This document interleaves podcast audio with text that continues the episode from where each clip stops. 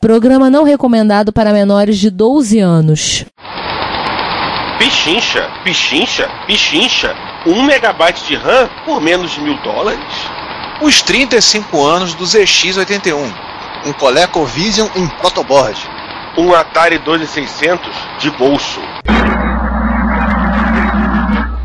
Aqui fala o seu repórter retro, testemunha ocular da velhice do seu PC, com as últimas notícias da agência Retrocomputaria.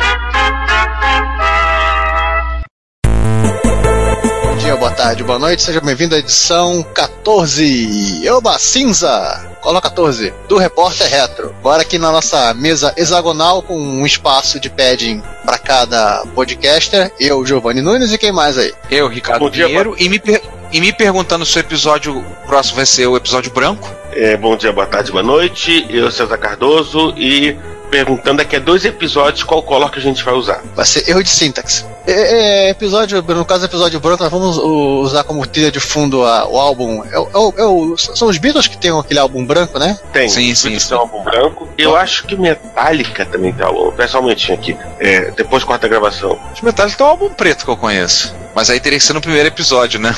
Ah, É. sim. É, não, é, é o Beatles que tem um álbum branco. E tem, tem- e tem um rapper que fez um álbum chamado Cinza, com Ah, mixagens do. É sério, com mixagens do, do dos Beatles. Me poupe dessa. Acho que é o DJ Danger Mouse ou coisa parecida. Então vamos começando aí.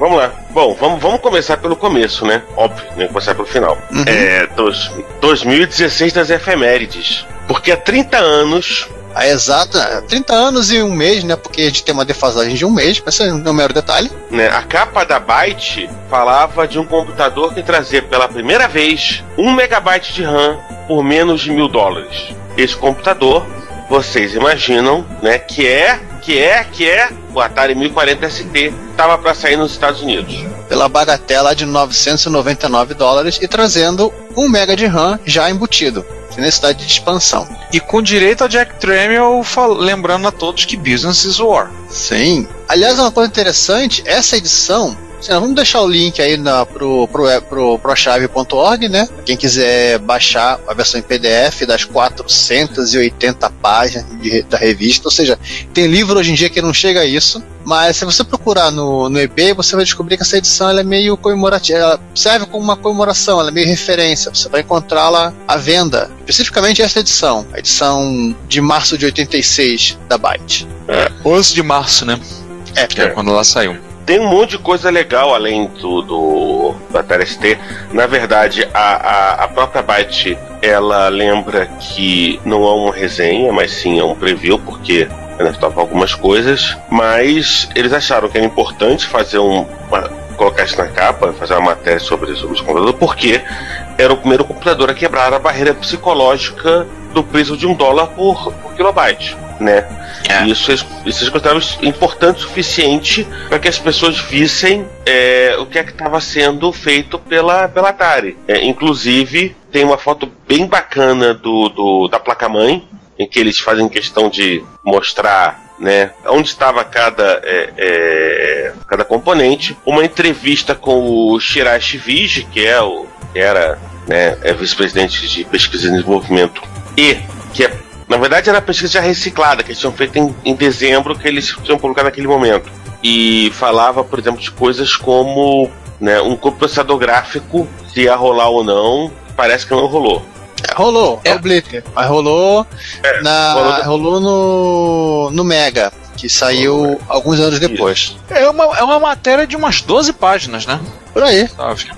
E fora o seguinte, para quem quiser baixar e ficar se divertindo, você vai encontrar propaganda da Microsoft, da IBM, computadores que você nunca viu na sua vida. Porém, lado bom, você vai poder fuçar naquele, na- nos bilhões de propagandas e ver que apesar de ter um monte de clone de PC sendo vendido, eles não passavam dos 640k. Sim. E, e várias coisas, né? A gente tava fazendo na- uma prévia antes de começarmos a gravação, a gente achou um monte de coisas curiosas. Desde da propaganda da propaganda da Commodore com a Amiga, vendendo a Amiga como se um automóvel, passando por uma propaganda no final que você encontra num, uma lista de livros e tem um livro de MS, sobre MSX lá no meio. Tem Desenha um do, do Amstrad ser PCW. Sim, sim. O Estação Fujitsu FM16X, um laptop japonês da, da Byte Japan. É, e pra gente não perder a piada, porque vale a pena, uma reportagem que é contemporâneo isso, né? Da descoberta da, da carcaça do Titanic afundado no oceano.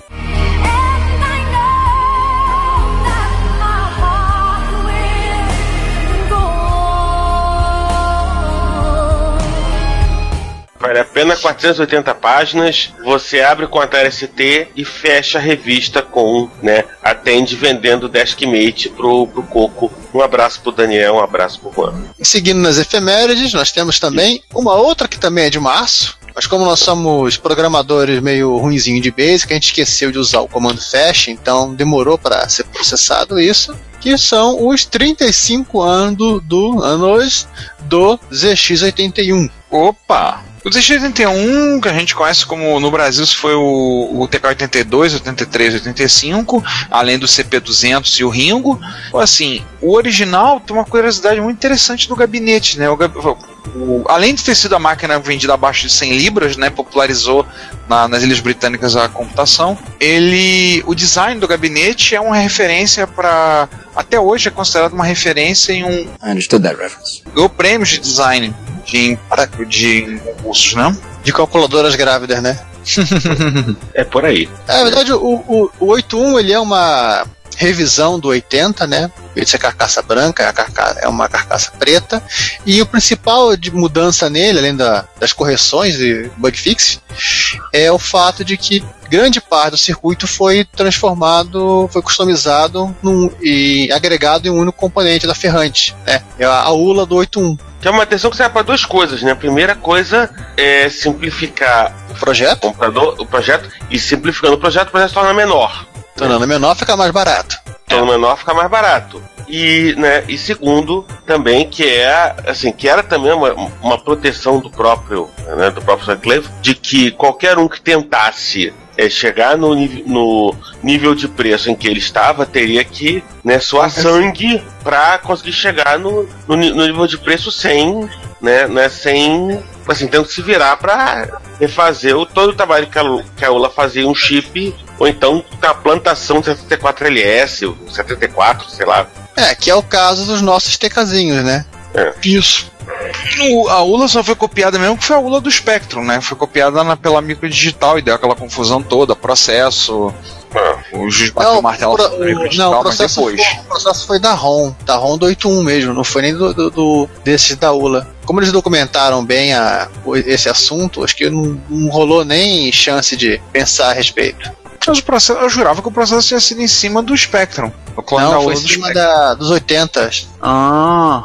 Assim, é uma máquina curiosa porque até hoje tem gente fazendo coisas para ele. O, recentemente eu tava vendo um, um, uma, um link mandaram pelo Twitter de. O pessoal fez um jogo 3D em perspectiva isométrica.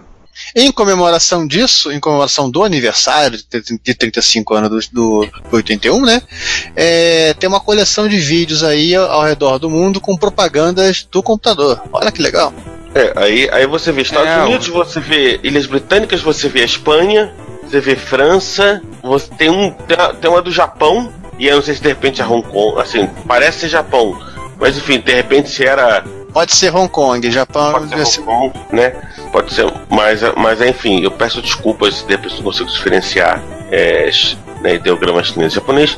E tinha alguma coisa de, de, países nórdicos, eu não consegui reconhecer qual país nórdico. Esse é um vídeo Aí... organizado pelo pessoal do zxmuseum.net. Isso. É interessante se ver. Olha, então, vem cá, os nórdicos eles poderiam pegar o 8-1, amarrar num pedaço de madeira e fazer um machado ou uma marreta e brincar de Thor?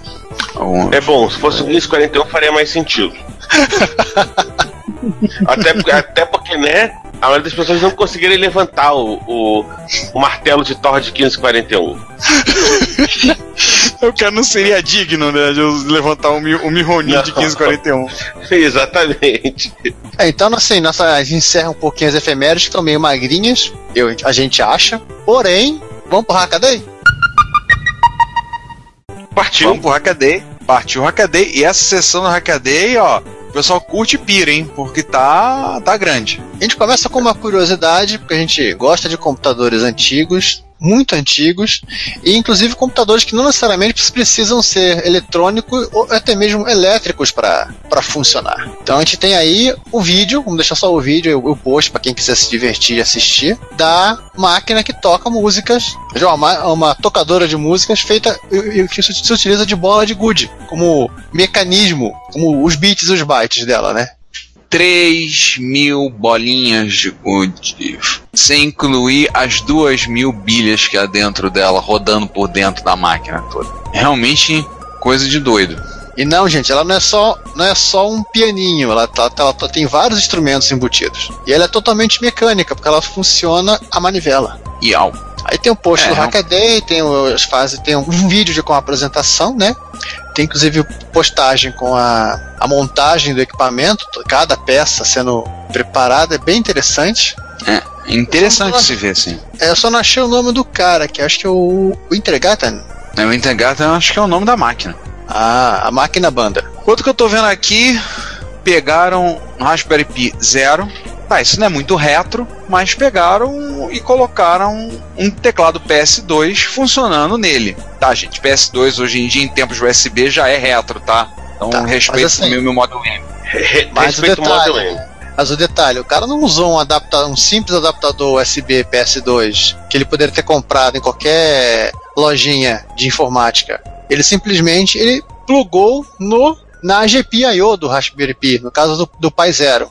Direto lá. No metal, gente. Só, só lembrando que o, que o Pi Zero é um computador que nominalmente custa 5 dólares. Se você conseguir encontrar para comprar, ainda é um, uma coisinha difícil de achar. E, tipo, um dos problemas de você hackear coisa no, no, no, no Pi Zero é custar 5 dólares. Porque não adianta você fazer um hack que custa, sei lá, o preço do computador ou mais caro o computador. Então o cara montou o projetinho dele aí com dois resistores e um LED, só isso? E o que, que ele usou? Um Model M. Dois resistores, um LED, um pouquinho de solda e tá lá. O Model M ele já tinha, então. Ah, claro, o, conector PS2 ou algo parecido, então liga direto na, no cabo, né? Aí ele teve que fazer um módulo pro kernel do Linux que está rodando no Pi Zero para poder, pra poder fazer funcionar. É o módulo de teclado GPIO, mas isso aí se ele se, se dispôs a fazer uma coisa desse tipo, então não tem jeito, ele vai ter que fazer uma coisa desse tipo toda.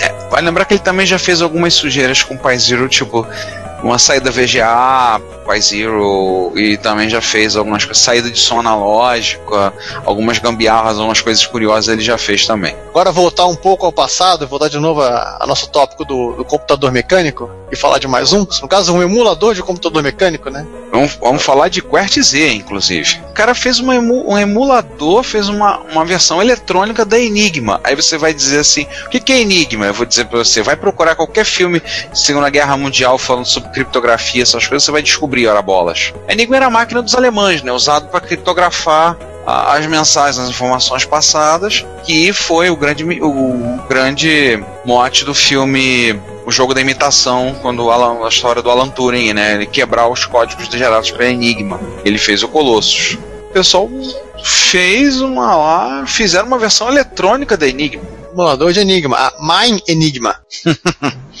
My Enigma. E que, e que assim, assim, ficou bem bacana, né? Ela é, tem, obviamente, tem um Arduino Nano. Ela tem um tecladinho, ela tem a, o local para você setar a chave e embaixo que era o, uma sequência de, de conectores e que era onde você fazia o ajuste da, do dia da senha.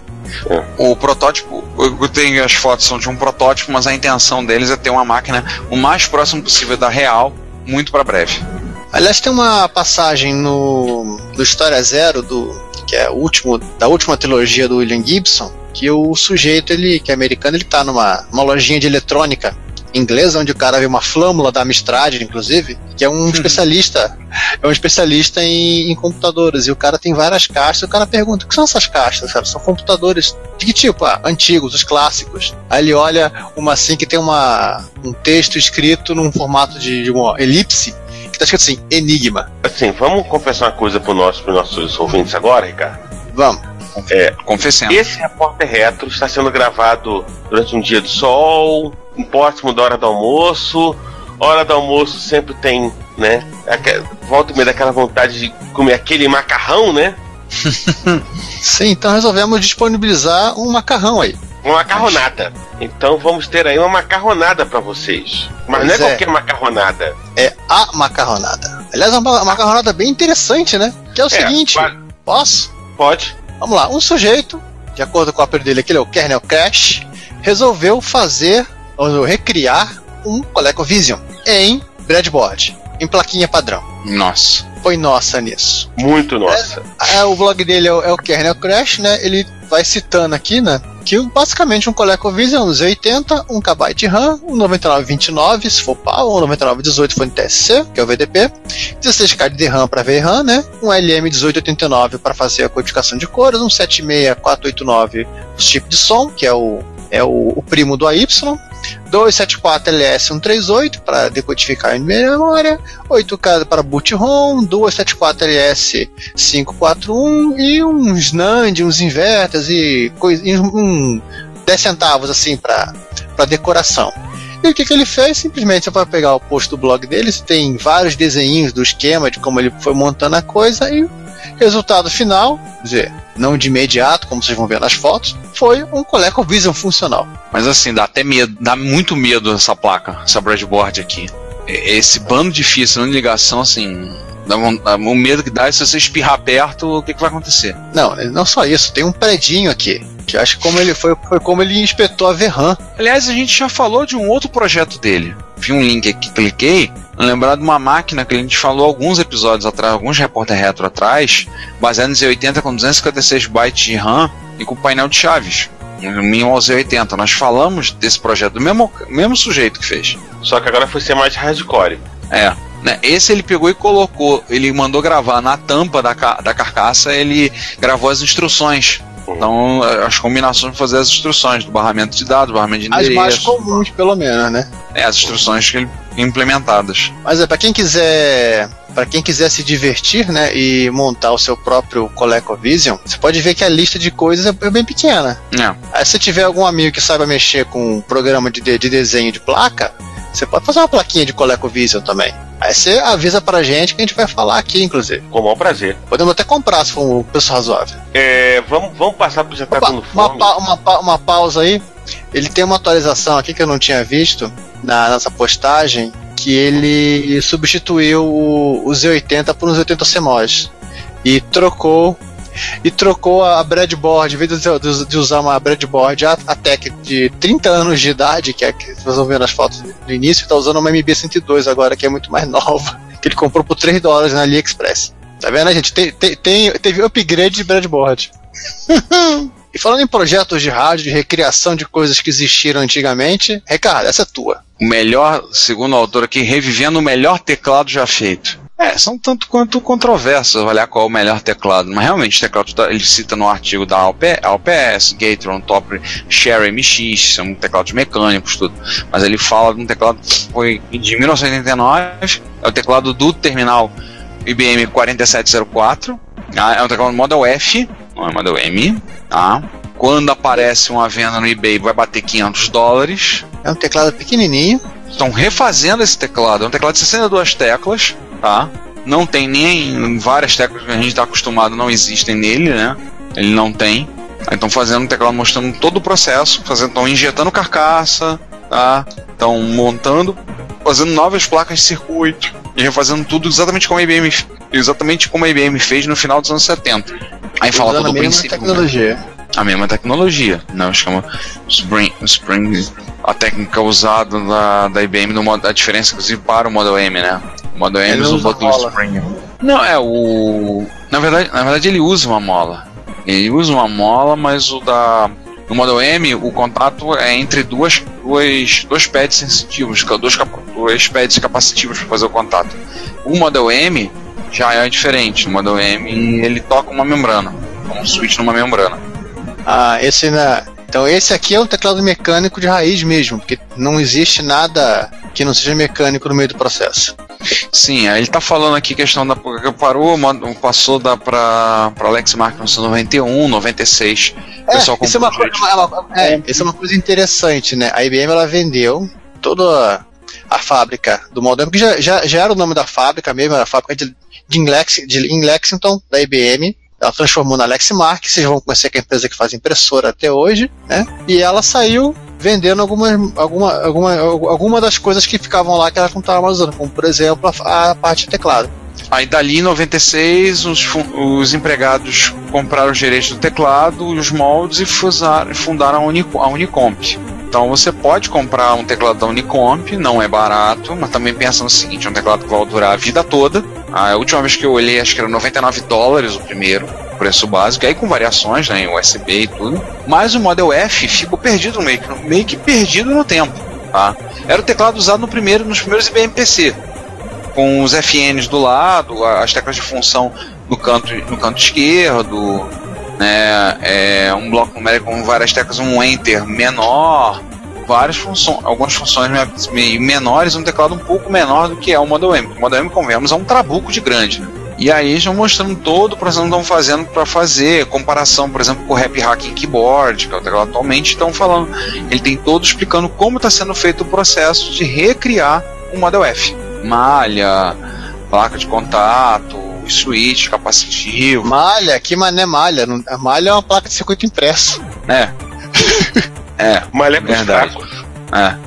Ó, se você quiser, tem uma loja online que vende, vende o modelo de 62 teclas ou 77 teclas por 325 até 376 dólares, dependendo das opções que você tiver. Por mais que você vai dizer que é caro, e sim, realmente, lembre-se que é caro para padrões atuais porque você está fazendo uma coisa sobre encomenda, né? não é um, um tecladinho de 10 real. Pô, pensa que isso aí é um teclado vai durar pro, provavelmente pro resto da vida. É, dependendo de, de, de quanto você usar o computador, pode. Enquanto você tiver- pode Assim, enquanto você tiver mão para usar o computador, enquanto seus filhos tiverem mão para usar o computador, e pensa o seguinte: é um teclado excelente. Assim, quem digita tem teclado mecânico e usa teclado mecânico, faz de tudo para continuar usando. Depois que acostuma, você não quer outra vida. Fala minha- de mim que tem um Model M em atividade comigo há mais de 10 anos, já foi devidamente desmontado e limpo. Consegui comprar a chave para abri-lo e assim, é um teclado que você não quer outra vida. Você está feliz, da, você pegou, começou a usar, gostou, você não vai querer outro. Você é, tirou tipo do aquele. luxo. Você tirou aquele ninho de aquele ninho de trilobita que tava vivendo dentro dele, né? Nitrilobito, porra, eu tirei um. Eu tirei, eu acho que um selacanto morto dentro dele, cara. Eu tenho umas fotos da limpeza do meu teclado. Um dia, talvez eu faça uma sequência, uma, uma, uma- um porn dele no, no Reto Computaria. Tô plane- pensando em fazer, mas eu tirei, eu fotografei todo ele sendo desmontado, as teclas foram lavadas, é, a carcaça desmontada, tudo lavado, esfregado, no sol para secar, tudo. Não houve necessidade de retrobrite nem nada. Mas ele foi totalmente desmontado e várias coisas interessantes que a gente acaba descobrindo ao ver o teclado. Se cair um copo d'água nesse teclado, ele não para de funcionar, por exemplo. No processo que ele é feito, é, a água vai escorrer e vai sair por baixo dele e pronto, não vai chegar na placa. Várias soluções assim, simples, mas engenhosas que tem. Então, assim, quem quiser, tá aí o Model F. Não é, não é uma coisa barata, concordo, mas é interessante. Seguindo adiante, é, ei César, vamos juntar. Vamos lá. Vamos juntar essa- essa- essas soldagens aqui num- numa coisa só? Vamos, vamos, vamos. É, você, só uma pergunta, você trouxe a, a, a, a pasta de solda? Não, vamos usar. Vamos usar catupiry mesmo. Meu Deus. Esse, esse povo que quer trocar, que acha que catupiry é, é, é solda, enfim.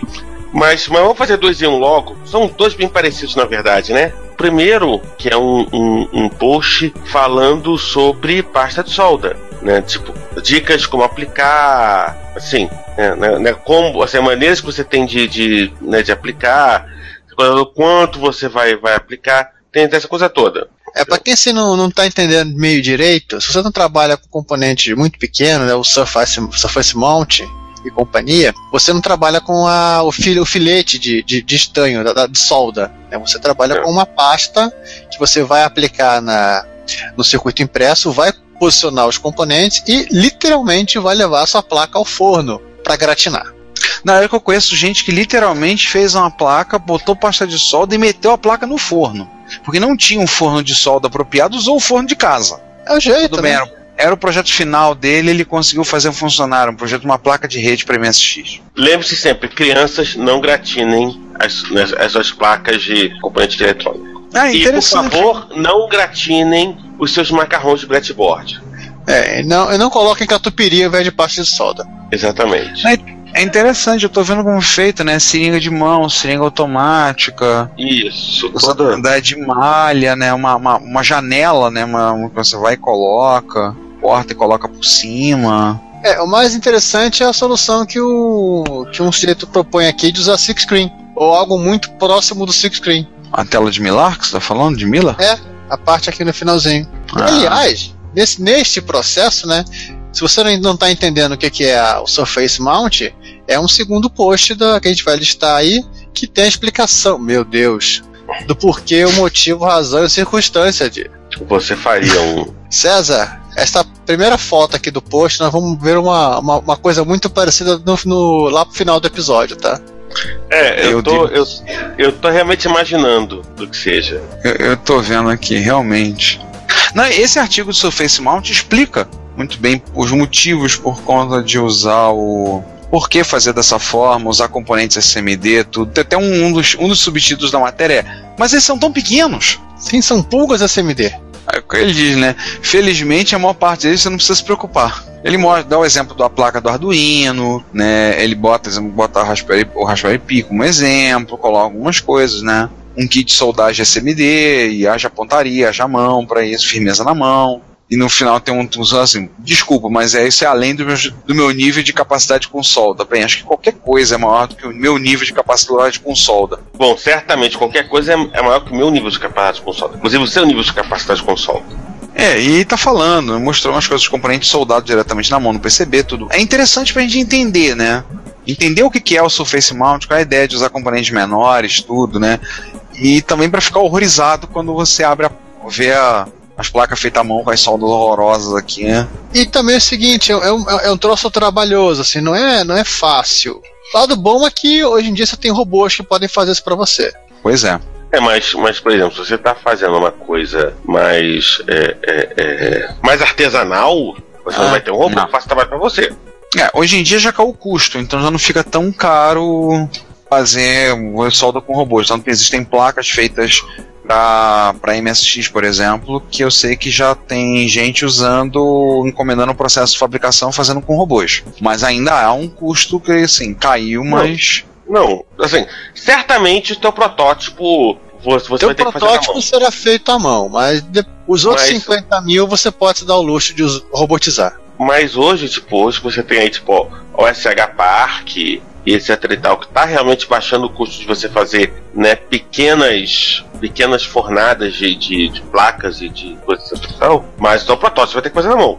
Sim, Isso sim. Não tem como. Mas já caiu bastante, o que já torna a coisa bem mais viável projetos menores. E falando em projetos menores, tem um, mais ideias andaram surgindo esse mês ainda, no, ainda estamos no Hackaday, tá, crianças? No Hackaday, inclusive no dia do Pi, talvez para comemorar o dia do Pi, né, dia 14 de março, que é a história de você fazer um, uma placa de uma placa de vídeo de 5 dólares para computadores caseiros, seu homebrew computer. É, um, é uma explicação que o sujeito fala de você usar a GPIO para montar a imagem de vídeo e aproveitar o circuito de geração de vídeo, tanto vídeo composto quanto HDMI do Raspberry Pi para você ter o seu zero. Zero, que é minúsculozinho e mente pequeno. Sim. A gente já falou do zero alguns links atrás.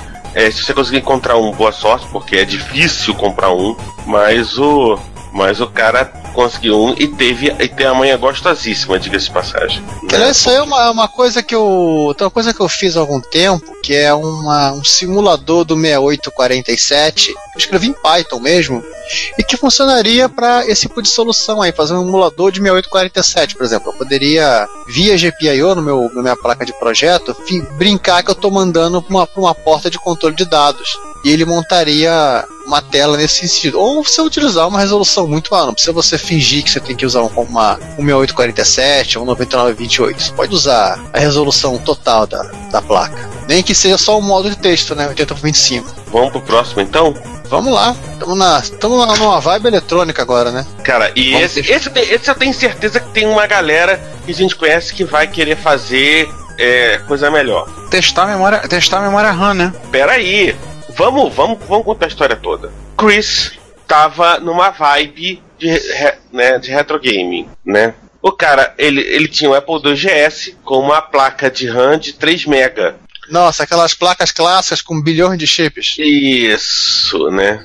Volta e meia dava problema e Chris achava que era RAM. Mas peraí, com- como é que você vai testar RAM de um negócio que tem alguns zilhões de componentes? Né? Exatamente, o cara pensou. Como o chip era aquele é, é, é de 1 mega, que é né, tipo padrãozão em qualquer computador clássico, ele pegou lá um, um, um socket ZIF, ligou né, num, num, num shield de Arduino e vamos testar. DRAM, vocês lembram, tem que ser periodicamente submetido a um refresh para recarregar os capacitores e não ir pro saco. Mas, peraí, ele estava testando RAM. Ele simplesmente é, escreveu 24 linhas para memória e leu. Afinal, não precisava ler a memória. O que significa que sim, ele testou byte por byte, né? Então, até lá, multiplexou, né? né? Essas coisas todas, Não. né? Mas enfim, É, o projeto ficou interessante, só que infelizmente ele não conseguiu resolver o problema dele, né? Não é nas É. memórias. não é as memórias. Mas ele desenvolveu um testador de, um testador de RAM, né? Né, Ele fez literalmente tatu- testado de RAM na mão. Porque a legal que a gente, a gente fica achando, né, quando no chipinho de RAM, que assim, cada byte fica sequencial em cada chipinho, né? Olha que bonitinho. Assim, nesse primeiro aqui fica o começo da RAM, nesse último vai ficar o final da RAM. Não, não é bem assim. Os bits ficam distribuídos pela placa. Então, dependendo do, de como é o seu algoritmo de teste de RAM, você pode deixar passar a memória defeituosa. Por isso que faz, fa- faz-se vários testes. Se você pegar o main test, você vai ver isso. É. Ele faz padrão, faz um- faz ó, é, Ele faz acho que uns 10 testes, o main test, ou mais.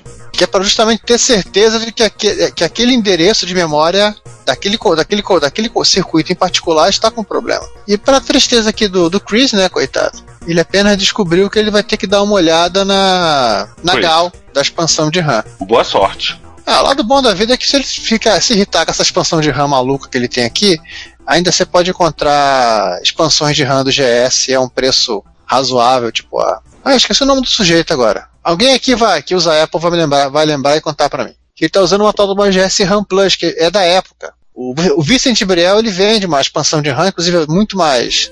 É muito mais menor, por assim dizer, né? Bem reduzida. Uau. Essa, esse trambolinho aí. E que você pode botar memórias, como botar memória assim de 30 pinos. E tem gente fazendo outras coisas mais sofisticadas ainda, que são menores ainda, então te permite colocar 8 MB de RAM no GS. É, volta e meia a gente comenta alguma coisa sobre o pessoal trabalhando 4 mega, 8 mega no, no, né, no GS.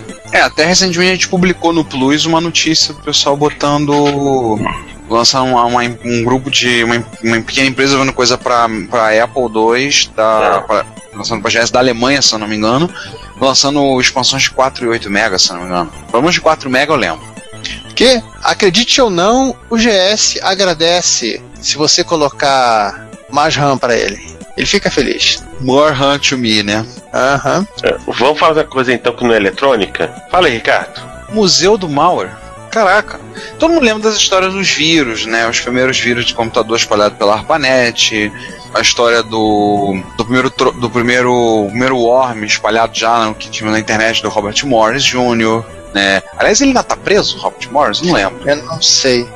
Esse cara É. tem uma história interessante, porque ele. Ele é, de uma, ele é de uma família, entre aspas. Digamos, o pai dele era alguém importante, então digamos que o pessoal ficou meio compli- complicado de querer punir ele na época. É, o pai dele era especialista em segurança, essas coisas todas. E ele comenta aqui que um cidadão, pelo nome eu vou dizer finlandês, não vou usar tentar falar o nome dele, começou a juntar os primeiros malwares a surgir. Os primeiros malwares surgiram para para MS-DOS nos anos 80, e quem não lembra do Pong, do Cascade, do Stoned, do Sexta-feira 13, e os primeiros foram espalhados pela ARPANET nos anos 70 e montou um site chamado Museu do Malware. Tá? Então ele colocou lá, então o Pakistani Brain, né, também ele citou, né, um vírus experimental da ARPANET, e por aí vai. Então, inclusive ele mostra um que, que contaminava Macintoshes nos anos 80. Então ele, tem, ele tá colecionando. Ele tá colecionando muito desses malwares da época que podem ser baixados ou demonstrados, você pode ver o resultado deles num browser. Ah, é interessante para ver como, como curiosidade, como um estudo, né? É, existia gente que fazia teste de antivírus, eles pegam uns pacotes com 2 mil vírus, sei lá, botam na máquina, botam Não é, não é nem um- uma praga de vírus, uma, uma sociedade de vírus, né? Porque já deixou de ser colônia para fazer teste do antivírus, né? Para fazer esses testes. Então, se você quiser ver, alguns são possíveis, o código é possível ser baixado para ver e aprender a estudar com ele, é interessante. tá? Inclusive, ele ilustra com o Skynet.com, né? mensagem do Exterminador. Direito à mensagem do Terminator.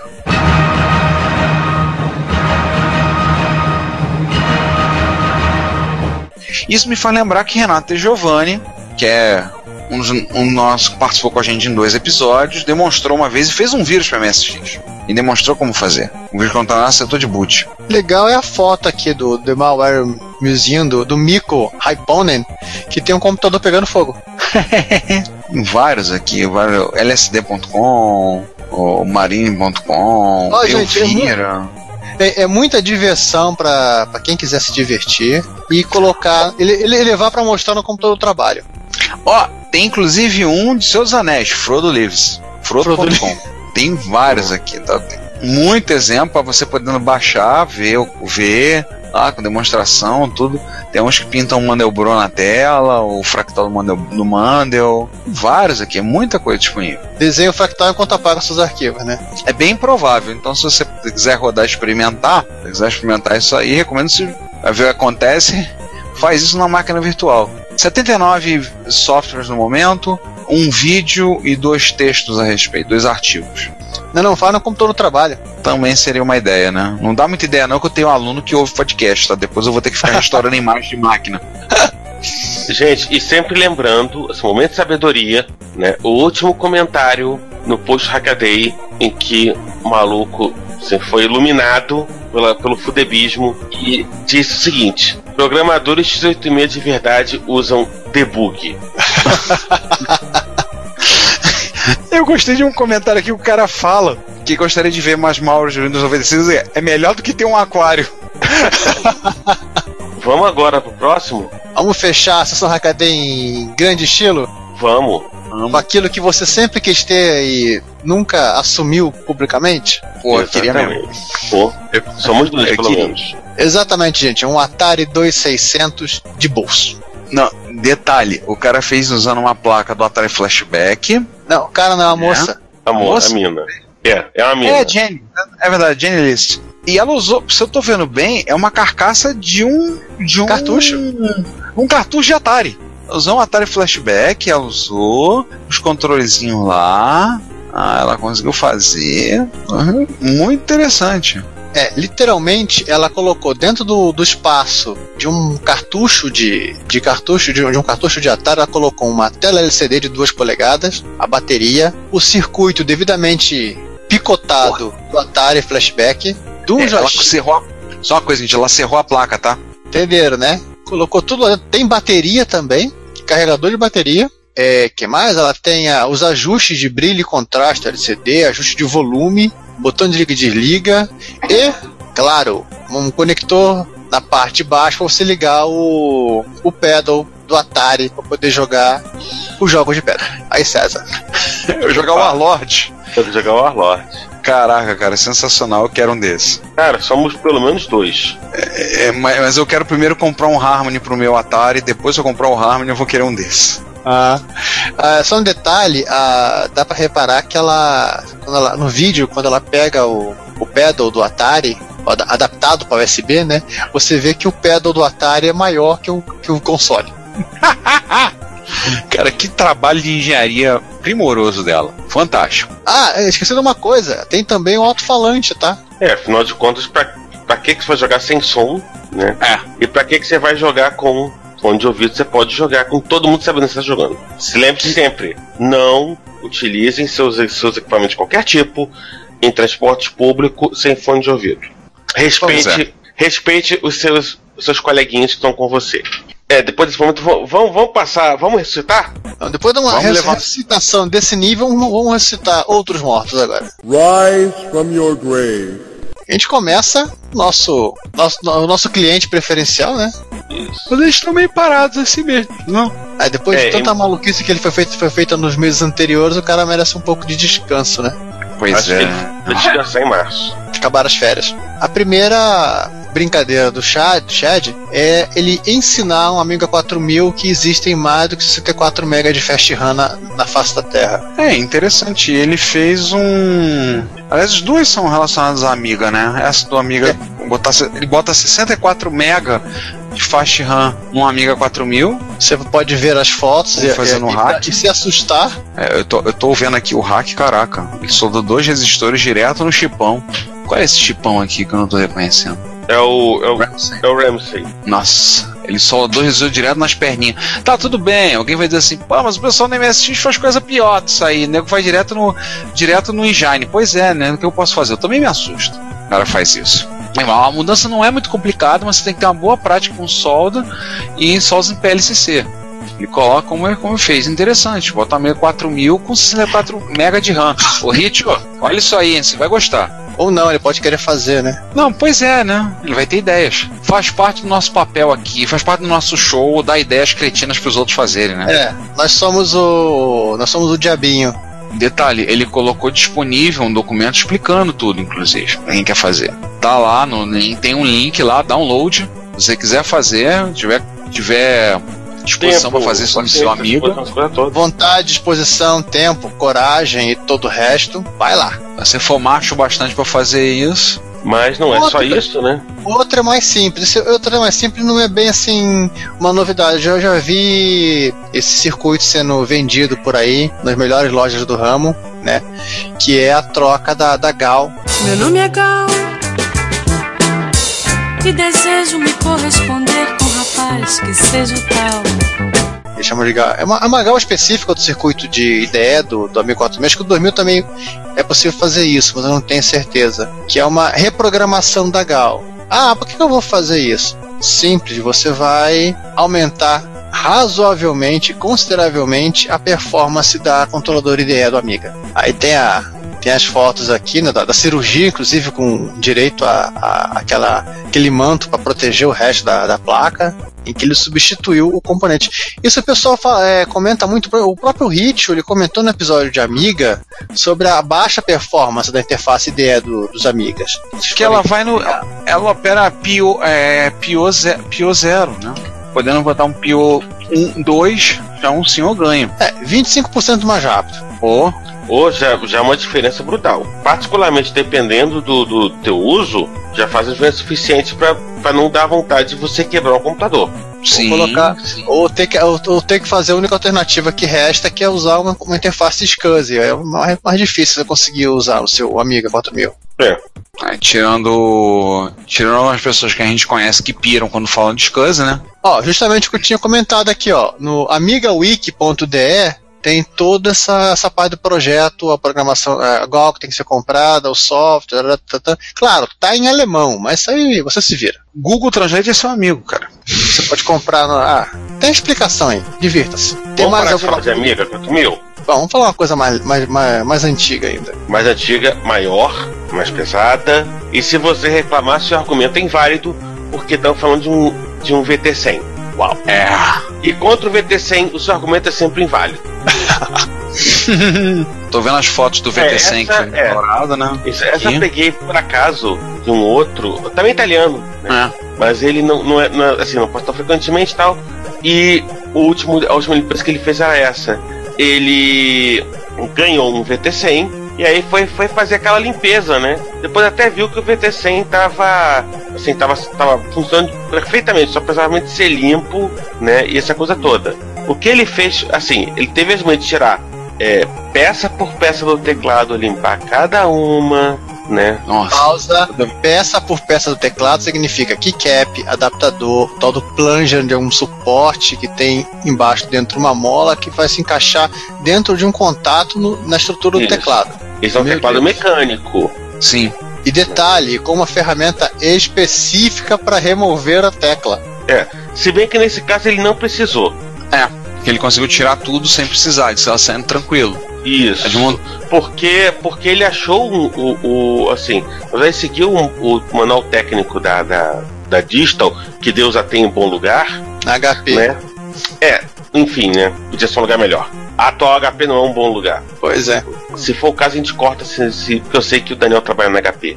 Mas eu não, eu não sei qual HP que ele tá. O... Não, ele é, ele é terceirizado na Vale, tanto se explora. Mas enfim. Mas, é- mas ele, ele, né, né, né, ele até comenta assim que assim, é relativamente fácil limpar, assim, limpar e, fazer reparos no VD100. Mas depois que ele fez todo o trabalho do teclado, ele limpou, né, o, o a case em si, tirou, Não, não, ele fez uma série. Literalmente ele fez um ensaio fotográfico aqui. É. Do terminal VT100, Um nu, nude, né?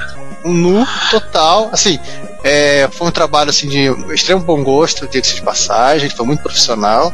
Sim, sim, sim. Extremamente bem. Inclusive o que tá por baixo do teclado, que é um adesivo mostrando as configurações do, do, do terminal. É um, conjunto de, micro, de cinco microchaves que ele pode configurar como é que a questão do funcionamento do terminal. Olha aqui, clique. Isso é interessante. Muito interessante, depois remontando tudo, tirando a fonte. A fonte pode ser tirada com você soltando alguns parafusos, você tira a fonte pela lateral. É. Interessante isso. É, é, é, você tira a fonte lateral, você tira também placa-mãe e, e né, a placa gráfica também da, da, né, pela lateral. É um terminal feito para ser rapidamente é, consertado e recolocado em operação. Sim, O que faz sentido num terminal que custava em 1979 2.745 os 45 dólares somando né, assim, a placa gráfica que É, ele tem uma placa gráfica que aumenta. Que Isso, aumenta mais o volume. VT100 em si- em si, que era 1.550 dólares em 1980, que significa os 2.745 dólares do conjunto todo. Hoje, em 1980, hoje em dia estava 7.926 dólares. Olha, um MacBook Pro.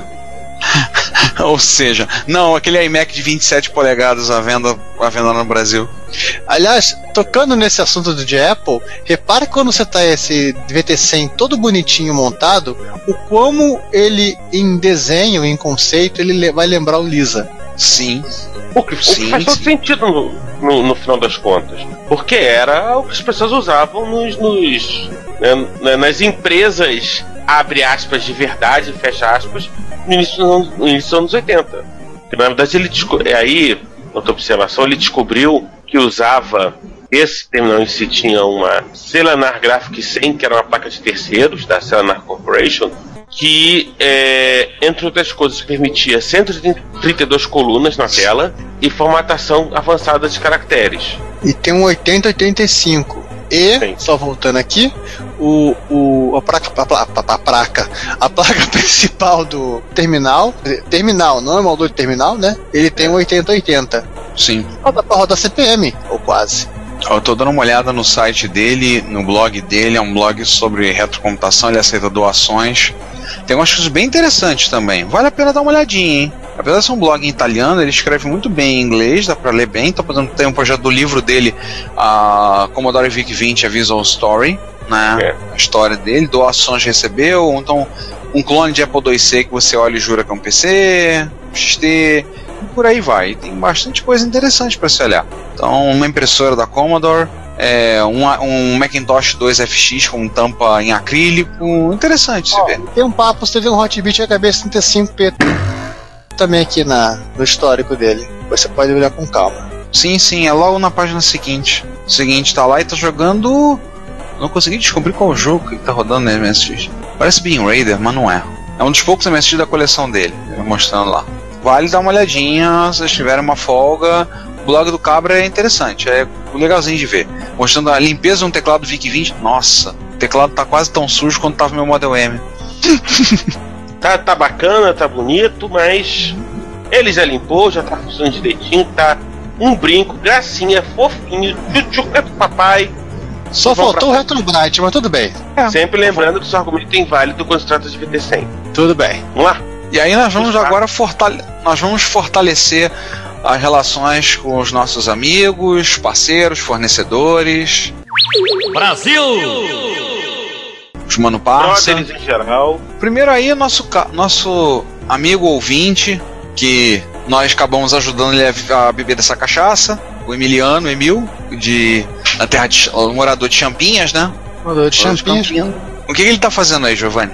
Então, o Emílio começou um, um blog novo, que é o Marmitech. Dizer, começou um blog para falar de coisas que não é de MSX. E a estreia dele, a estreia dele foi botar para funcionar a TB Blue, né, o projeto do Belavenuto e do Truco de máquina de um clone de Spectrum em FPGA. Hum. Aí ele tá todo. dá toda. da capivara do projeto, né? Quais são, quais são os rádios que são, são implementados na TB Blue, o que tem, o que não tem, o que deixa de ter, a placa em si, é o que vem no, no pacote, né? E claro, a parte mais importante, que é a placa filha, que tem o FPGA, propriamente dito. E ele monta o guia de reprogramação da tal FPGA usando os softwares da, da Intera. Ah, é, porque era, era Altera, mas agora que a Intel comprou e virou um nome que É. tá- tem. O nome tem três palmos de comprimento, a gente chama de Intera mesmo. É, é, é, a Intel, é, Programmable, WhatsApp, ah, aquele nome bizarro da Intel, Intera, que é bem melhor. Pronto, É, em, nosso- em nossos corações será Intera. exatamente. Passa, ele explica tudo, explica a parte que é emulada, como a de VMMC, ou o uso do, do ESX2, os recursos da, da Multiface, que era um, um rádio utilizado no Spectrum para, é, em tese, você poder salvar os seus jogos para jogar depois, em tese, mas na prática era vamos copiar o jogo para você jogar, mas é, você não precisa. Vamos dizer, vamos copiar o jogo para os amigos, né? E também ele fala e mostra a, a, ULA, a ULA Plus, que é uma, um recurso que surgiu com os emuladores, mas que está disponível na, nela e que permite muito mais cores. Acho que 256 cores, no, não lembro agora de cabeça. E por último, ele passa todo um todo outro resumo aqui da sobre a Intera Cyclone 2. É, eu tô vendo que ele tem que tem disponível, né?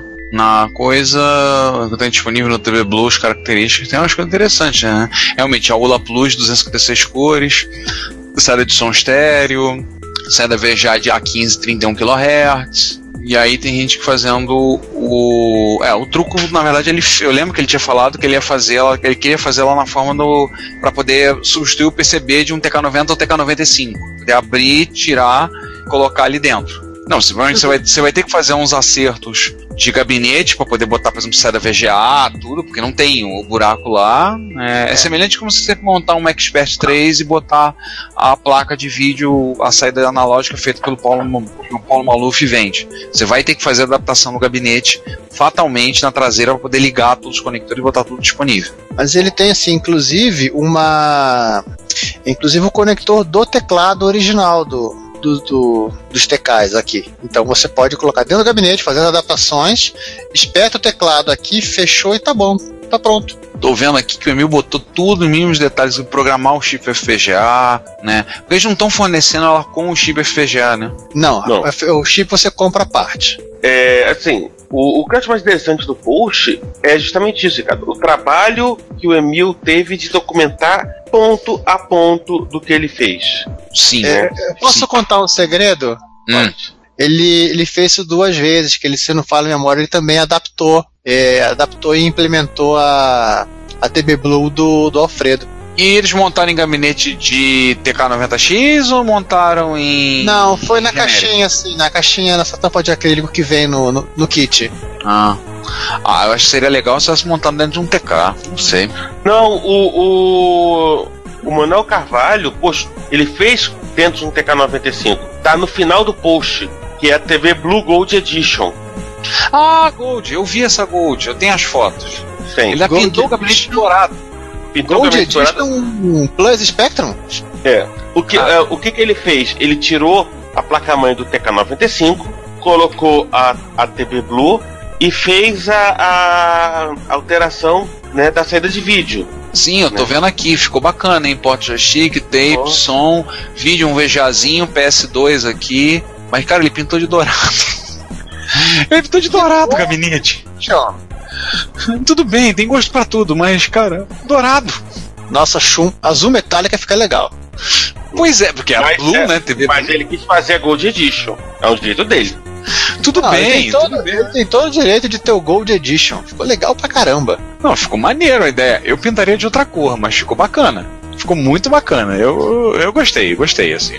Mas enfim, né? E, né, e num nível Não, não, aliás, eu gostaria Sim, de Aliás, gostaríamos que o Manuel Carvalho levasse esse, levasse esse, esse, esse computador pra gente poder ver ao vivo em qualquer evento que aparecer por aí, por favor. Por favor, leve sim que a gente quer ver. Na mão. Olhar assim, nossa, cor de giz. Olhar, botar nossas grudentas mãos nele, né? Aham. A gente será vai que- será- precisar será luva. Será que pega marca de dedo? Não, não É é, Black- não é Black Piano. Não é Black Piano, né? Não, Não. eu sei, Golden Piano. Né? Uma das coisas legais, inclusive, dos anos 80 é que não existia Black Piano. É verdade. E aí, vamos passar Né? pro próximo? Vamos. Nosso, nosso chapa, nosso amigo de longa data, Marcos Garrett, abriu um canal no YouTube. Vocês lembram que já deve ter um tempo atrás ele fez um vídeo, né? Fez o Games em Jogo, episódio 1 há 4 anos atrás. E agora, recentemente, ele soltou o episódio número 2, Games em Jogo. E... Daqui a quatro anos teremos o episódio 3? Não, Não, é, não. ele- Ele, promete ser mais. Vamos dar um desconto porque o Garrett tá todo enrolado com o documentário, né? O documentário tá falando sobre a história dos videogames no Brasil. Inclusive tem material do documentário. O povo do MSX dá uma passadinha lá porque tem uma conversa com o Maurício Arditi, que era da Gradiente, já material do documentário. E ele tem tem um papo, um papo lá simpático com, o Ardi, com o, Mauri, o seu Maurício, falou algumas coisas, contou a questão da a questão inclusive do licenciamento, se alguém na duvida que a Gradiente licenciou o MSX no Brasil, ele falou claramente que foi licenciado. Pronto, matem essa porcaria desse mito, pelo amor de Deus. Cara, esse, esse mito virou lenda urbana. E lenda urbana, como se sabe, ela, ela é, é- é imortal. E ao contrário da música, né, do, do né, Sandy Júnior, não morre no final. Ah, tá. Enfim. Mas tá legal o vídeo, tá bacana, entendeu? Assim, ele promete sair mais, maior periodicidade. Quando ele mandou o link pra mim na época, um dia de tarde da noite, eu indo dormir, ele mandou o link, divulga o pessoal da MSX que o pessoal vai gostar. Aí tem um negócio que vai gostar. Aí eu assisti o vídeo e falei, ah, gostei, muito bom, é muito legal. Eu falei, vem cá, mas vai levar quatro anos? Ele, não, não, vai sair. Vai, sairão outros em breve. Muito em breve sairão outros. Aliás, eu tava aqui tentando perguntar pra. Querendo saber se é. Tentando perguntar pra, pra loira do, do banheiro se ela poderia ver com o motorista daquela Kombi que rouba criança sobre se a Sharp licenciou MSX no Brasil também. Bem, eu não precisei perguntar a loura do banheiro nem, nem o motorista da Kombi. Eu falei com, conversei pessoalmente com o senhor Milton Scorza, diretor de marketing da Sharp na época, e ele confirmou pra mim, e eu não era a única testemunha, confirmou, não, a gente licenciou, fez o processo de licenciamento. Foi difícil porque aquele japonês que a gente falar, no caso do Hironishi, era meio maluco. A gente foi difícil conseguir parar e falar com aquele, com aquele japonês. Mas a gente conseguiu licenciar sim. E na época ele até disse, eu acho que a Gradiente também fez o licenciamento, fez igualzinho. Apanha um pouquinho, mas fez. Em todo caso, quem puder, pergunte à moça do a loira do banheiro, tá? Ah, a loura do banheiro tudo sabe. Ou não. E vamos terminar essa sessão dos parceiros com o. Voltando. Voltando ó, ao Vitor Truco, ele tá fazendo um expansor de slots, a MPI BR tá fazendo um expansor de slots pro Coco, né? É, a multipack, né? Não é, bem, não é bem um expansor de slot, pelo que deu pra entender da arquitetura do. É um Benjamin de slot. Agora você, você é execrado pela comunidade de coco brasileira. Tecnicamente É, os um três- Benjamin. O- Tá, eles, tá vão bom. encher uma, eles, vão encher um, eles vão encher um sedã e vão vir até a sua casa. Juan, não me mate, tá? Achei que você ia falar que eles iam encher uma. Não, eles não, iriam encher um. Fusca. Pensa bem, aumentou, porque outros tempos eles enchiam um Fusca. Agora estão enchendo um sedã. Daqui a pouco eles estão enchendo uma van pra bater no Giovanni. Encher uma Kombi. É, é, vão poder pedir a. Vão, vão poder pedir, pedir emprestado. Vão poder pe- pedir emprestada aquela a Kombi da torcida do América pra vir aqui, né? Pois é. ah, mas legal. Pronto, zoeiras à parte. É, zoeiras à parte. Ele tá fazendo um teste, tá fazendo a. Qual o nome vai ser? MPIBR, né? E vamos fazer teste, então o pessoal de coco aí espere novidades pra breve. Ele ainda tá debugando a placa, então é, é, assim, é, é realmente é para ficar esperto que nos próximos meses acredito que vai sair, né, alguma coisa bem bacana. E agora, ufem os tambores e. As notícias que abalaram o mundo. Vamos, vamos começar então pelo quinto lugar, a Triton Quick Disc para Commodore 64. Pois é, houve uma época em que todo mundo quis fazer o seu drive, seu, seu drive disquete e quis fazer o seu disquete com um tamanho diferente. Só pra ser diferente. É, inicialmente eu achava que o que diz que era um esquema feito microdrive. Depois que eu fui ver que era diferente. Era um disquete. Era um disquete, mas um disquete de tamanho meio, meio bizarro. Não é uma coisa meio diferente. E, e o MSX também teve. É, era um É, disquete de, de 2,8 polegadas, Que todo porém mundo dizia que era disquete 3 polegadas, é pra mas arredondar. que não deve ser confundido porque não é igual ao disquete 3 polegadas da Itachi que a Amstrad usava. É, que esse aí é da, é da Mitsui. É, o disquete da Itachi era retangular, se não me engano. É, A grande verdade é que assim, todo mundo achou, achou que as pessoas iriam querer disquetes de tamanho menor. E todo mundo resolveu trabalhar em disquete de tamanho menor, do- 3 polegadas, 2,8. A Sony, ela pensou, acho que a Sony pensou um pouco diferente. Pessoas realmente querem disquetes menores, mas elas não querem que a capacidade fique menor também. Então, no final das contas, a- a- acho que a Sony ganhou por conta disso. Você tinha um disquete não tão pequeno assim, né? É 13,5 polegadas, é o ma- é o maior de todos eles, mas em compensação com quatro vezes a capacidade de armazenamento. E as pessoas também não queriam ficar trocando disquete de lado, né? Tanto o, o Quick Disk quanto da Mitsui, quanto o disquete de 3 polegadas da, da Itachi, ele tinha um lado A e lado B.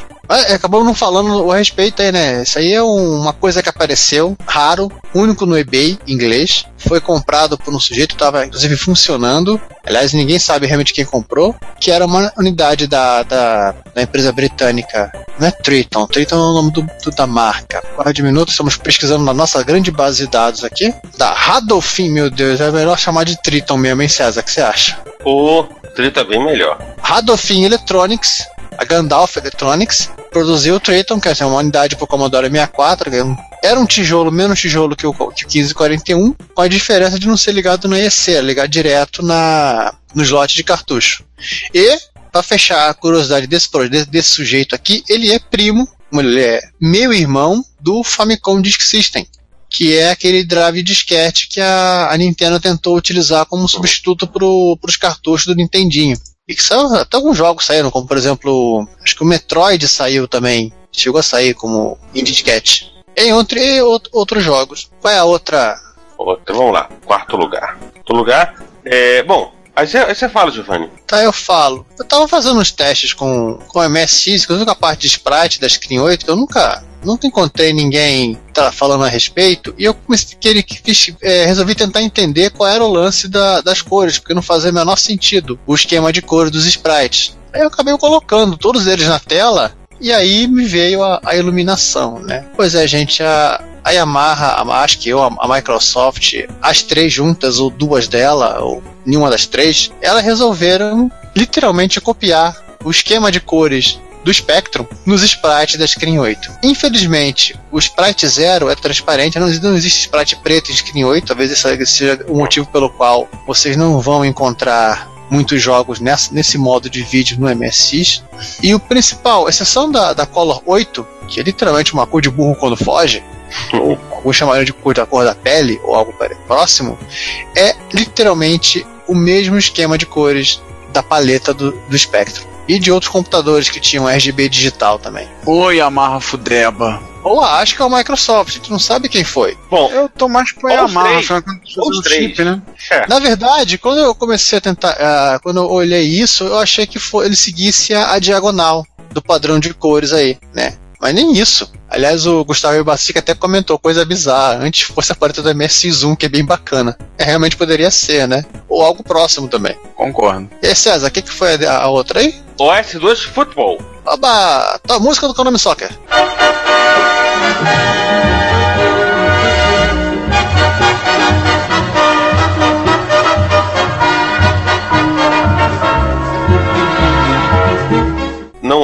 É OS2 jogando futebol, não é OS2 jogando rugby, não é OS2 jogando futebol americano, não é OS2 jogando futebol australiano e não é OS2 jogando futebol de regras gaélicas.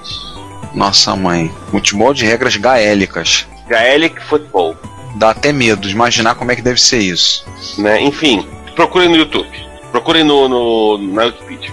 Mas sim, né? Era um, pra usar um termo moderno, né? Era um fork do S2 2.x dando suporte a recursos específicos do proce- dos 386, como o famoso né, modo V86. Né?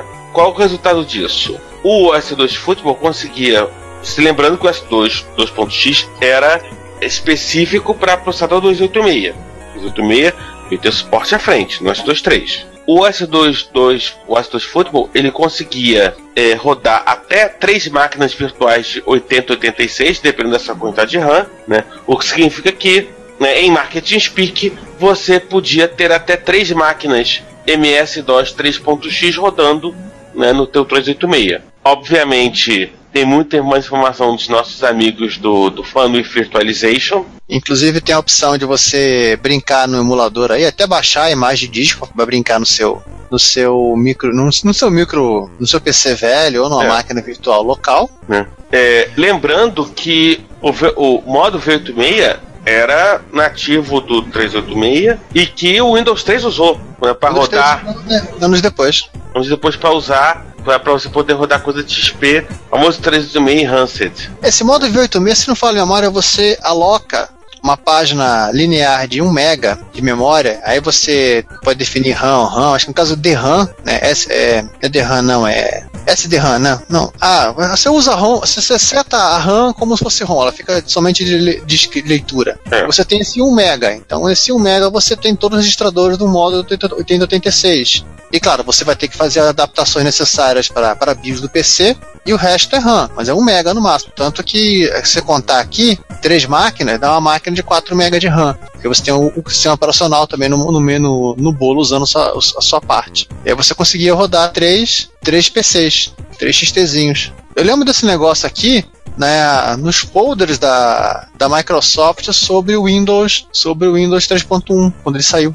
Hum. Ela citava sobre isso aqui. Claro, se você não marcasse que era para ser executado em, em background, você tinha apenas task switching, tá? E o pro, Ricardo, qual o próximo? Ah, desculpa, comecei a subir a música. É. É, para quem, quem curte Jornada nas Estrelas, e lembrar que a série vai completar. A série clássica completa 50 anos no mês de outubro de 2016. É, uma das surpresas que tem para comemoração do aniversário da série foi que o, o Roger Roddenberry, filho do Eugene, Eugene Gene Roddenberry, é o criador da série clássica e da nova geração, ele pegou o material do. achou vários disquetes do pai, estavam num formato bizarro, com uma informação meio, meio estranha de ser recuperada, um formato muito próprio, muito esquisito. Ele era em torno de 200, colocou isso na mão de uma empresa chamada Drive Savers e eles recuperaram 95% dos dados. Os dados não foram revelados ainda, o que, que foi revelado é que está nesse disquete, mas para quem é tracker, como eu e um outro integrante dessa mesa que eu não vou dizer quem é, é uma coisa interessante saber o que que, tá- o, que, que o o que, que o grande pássaro da galáxia estava botando, tava bolando na época que faleceu em 1991. Ah, então, Ou até mesmo antes, né? De repente. é, porque era um disco de 5 e um quarto, né? E, como eu falei, tem 200 disquetes. Então, deu- ele encheu isso aí ao longo do- de um tempo. Então, se há textos para um projeto de uma série. Quem acompanha sci-fi sabe aquela série Andrômeda, é baseado em alguns conceitos que ele tinha para uma série de Star Trek. É, a série, inclusive, leva o nome dele, apesar de não de ser um universo bem diferente. É, não, é literalmente o universo à parte, não tem nada a ver com Star Trek. é, e ele Tem elemento, né? Tem elemento, mas não vem ao caso. É, quanto não é federação, no outro é a comunidade, a Commonwealth, o capitão e tudo lá, né? O capitão que faz lá o de Kevin Sorbo em uma série, na outra você tem os outros, todos os outros atores já foram capitães em séries de Jornada nas Estrelas. Então, uma curiosidade, provavelmente vai ter uma convenção grande de Star Trek comemorando 50 anos em Las Vegas, uma convenção, uma convenção é, anual em julho, e a série vai comemorar. Em julho também tem o lançamento do novo filme, né? Que é o 12 filme. Décimo, não, 13 terceiro filme. 2017 tem a série nova, que vai sair para o serviço de streaming da CBS. Então acredita-se que agora, comemorando os 50 anos de Jornada nas Estrelas, a gente deve ter alguma novidade sobre. é, deve, é, deve ter alguma novidade sobre essa. sobre o que, que tinha nesse material que o Gene Roddenberry estava trabalhando nessa época. Até eu mando o link pro Trek Brasilis, que é um site de referência sobre Jornada nas Estrelas em português, muito bom, mas dá um desconto porque nós somos técnicos, eles não são, tá? Então Então o assunto tá meio. A coisa tá um pouco meio o vago. Como tá a análise lá, mas dá uma olhadinha lá. Em torno de 3 MB de material foi recuperado. Que, considerando que é texto, é coisa pra caramba. Sim. E pra terminar, Pra terminar, um post que surgiu meio por acaso, mas que era algo que deveria, deveria constar, no, constar no registro da, da nossa parte. Eu mostrei. Só uma coisa, eu mostrei essa. Esse post, eu mostrei para alguns alunos meus. Os meninos estão passando. Alguns estão. Estão, estão tendo arrepios na coluna até agora. Outra parte está na base do Lexotan, para você voltar a assistir as aulas. Aproveitando que a gente falou. eh, Aproveitando que nós falamos do. Como é que chama? Nós falamos da Austrália, nós falamos Exatamente. indiretamente do David Jones. Não, o David Jones ele tem um, um, video, um videocast muito legal, para quem a gosta gente já de- falou várias outras vezes Sim, do vira e mexe, Block. vira e mexe, ele desmantela uma, uma máquina clássica, ele ganha, né, ele- a grande verdade é assim, ele ganha. É o meio bag, onde ele, ele, ele abre as embalagens com aquela pequena faquinha de crocodilo dandy dele. Sim, gente, ele, ele abre os, pacotes que recebe com uma peixeira, uma peixeira australiana. Ela é peixeira australiana da mira de tamanho. Então, ele recebeu de alguém, ele não, eu não assisti, eu acabei, não- eu acabei, fiquei tão chocado que eu não assisti o episódio que deu origem a isso aqui, tá?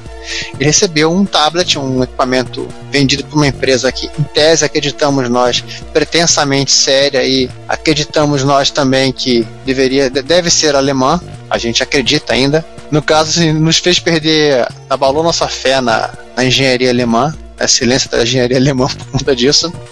É um tablet médico, equipamento de para consulta de dados de uma empresa. Não botamos o nome aqui, não, não vamos pôr, não vamos dar nome aos bois, né? Que ele começou a desmontar e teve um acesso quase fúria. Eu realmente assistindo o vídeo pela primeira vez, eu, achei, eu fiquei esperando o momento que ele ia começar a pegar uma marreta e bater no equipamento. É alguém quer contar a sua, a sua reação também aí com relação É, é, eu entrei em estado de choque por um bom tempo. Os meus alunos ficaram chocados quando eu vi um olhar. Meu Deus, professor, mas que, que que é isso? Caramba! Teve um lá que falou: Acho que eu que não sei nada de solda, acho que eu faço melhor. Para quem não assistiu, né, o que nós temos aqui num pretenso tablet de consulta de informações é uma, é um- uma plaquinha usando um MDG Old, um X86, né, um chip integrado com um SOC X86, feito pela AMD, que não, ela não faz mais, se não fala memória. Um compact flash de 4 GB, rodava o que parece ser, no pouco que dá para ver, um Windows XP. Até nada demais, né? Aí, o, pro- o bizarro começa a surgir quando você desmantela. Você vê a assustadora fonte de alimentação, o sistema de alimentação de bateria é feito com pilha recarregável, literalmente populando todo o espaço, o espaço que sobrava dentro, dentro da, da carcaça, a solda do sistema do, da tela do touchscreen feito da forma mais gambiarrica possível no conector USB. Ou seja, não dá nem pra ficar listando. Olha, pra quem quiser saber, o nome da empresa é Exinomed, tá? Exinomed.de. Vocês vão encontrar o fabricante ainda existindo. Se ainda vende isso, a gente não sabe. Cara, é, é- é assim, é, é- é assustador. É mais assustador quando você percebe assim, que não, era um, não parece, ser- ou pode ser um protótipo de repente, mas não dá pra saber porque tem número de série 11. Então, pelo menos 11 dessas coisas foram feitas. Pelo menos. Aham. Bom. Todo mundo ficou meio chocado. Vamos, vamos tentar sair, Vamos. tentar, tentar respirar um ar agora. É nós, né? É nóis. Deixa eu falar rapidamente, o, é nós. É, eu participei do, do Fala Séries, como sou membro da equipe do Fala Séries da Combo. Participei recentemente sobre um episódio sobre a nova série The Muppets. Sim, são os Muppets. Sim, são os Muppets em 2015 e 2016. E a série é boa. Só para vocês que não estão acompanhando, eu vou dizer só um- uma situação que vale a pena. É, o animal faz um, o animal todo mundo conhece, o baterista da banda Electric Manheim, tá lá a banda inteira, ele faz um duelo de bateria com Dave Grohl do Foo Fighters e ex-Nirvana. Só isso aí já faz valer a pena ver a série. A série toda é muito divertida e eu participei de um Fala Série, desse Fala Série recentemente comentando sobre a série. No último dia 12 de março, a gente teve a primeira MST Rio do ano de 2016. O local é o mesmo, Centro Socioeducativo Lar do Meia. Foi um encontro, em termos de extensão, foi o maior encontro de todos que nós já tivemos. Vocês vão Hã? entender por quê. Aí vocês vão entender por quê. Tivemos uma presença razoável da Fudebada de sempre, né? O pessoal veio, tivemos, o pessoal participou, tudo, e tivemos um acompanhamento da chuva. Então, três pancadas chuva muito forte ao longo do dia, mas mesmo assim foi um encontro bem divertido. Eu, para ser diferente, levei um hot beat, já que não aparece micro nacional no encontro, então levei um Hotbit nele, na, nessa MSX, e levei o meu MSX árabe, né, o meu AX350, que é a primeira vítima, oh, desculpa, é a primeira máquina salva pelo projeto do Asa em Concerto. Foi a maior MSX em extensão, porque nós combinamos com o pessoal de lá para ficarmos no local, em vez de sair para comer em um lugar, vamos comer aqui mesmo. Faz um salgado, uma coisa a gente come, tudo. Depois a gente, quando saísse, fosse embora direto. E aí a gente poderia fechar o encontro seis horas, começar a desligar tudo, fazer tudo. Sete e pouco, a gente tá comendo, saindo, começou a chover, chover, chover, chover e chovia tremendamente no Meyer.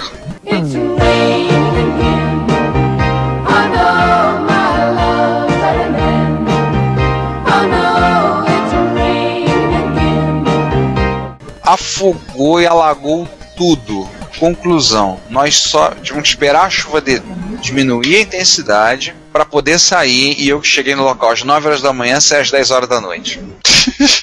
Tivemos uma certa. os, partici- os participantes foram resgatados pelo helicóptero dos bombeiros. Não chegou a tanto, porque também o local na HC Redonda, uma ladeira e tá da cidade. Mas nós tivemos. Ficamos batendo papo. Eu vou fazer o quê, né? Sentamos É, conversando, eu, fico, né? eu fico aqui imaginando a pessoa com a água já batendo no pescoço, falando: salva MSX, deixa eu aqui. Pois é. Mas assim, a, távamos. Daí ficamos que a gente vai fazer o quê? Vamos ficar conversando. Então a pessoa ficou batendo papo, vamos conversando sobre diversos assuntos, todos relacionados à computação. Acabou sendo divertido. A próxima MSX Rio vai ser agora no mês que vem, no dia 14 de maio. Tá? Também lá no, no Lar do Meia. Tá? Então, se vocês puderem, tiverem a, a possibilidade de prestigiar o encontro, será um prazer ter vocês lá. Tá? E a Retro Rio já avisando que vai ser no segundo sábado de julho. Então, a Retro Rio de 2016, não podemos esquecer, onde vale tudo, até MSX aparece lá, vai acontecer no segundo sábado de julho, ou seja, dia 8 de julho. Tá? Também, a princípio, lá no mesmo local. Vamos ler comentário agora? Vamos lá. Vamos. Bem, os comentários que são, fizemos são relativos ao episódio de março, episódio 62, que é o episódio sobre a cena retro, a cena computacional na Austrália e na Pera Nova aí, pera aí, Zelândia. pa- pausa pro Mi Network.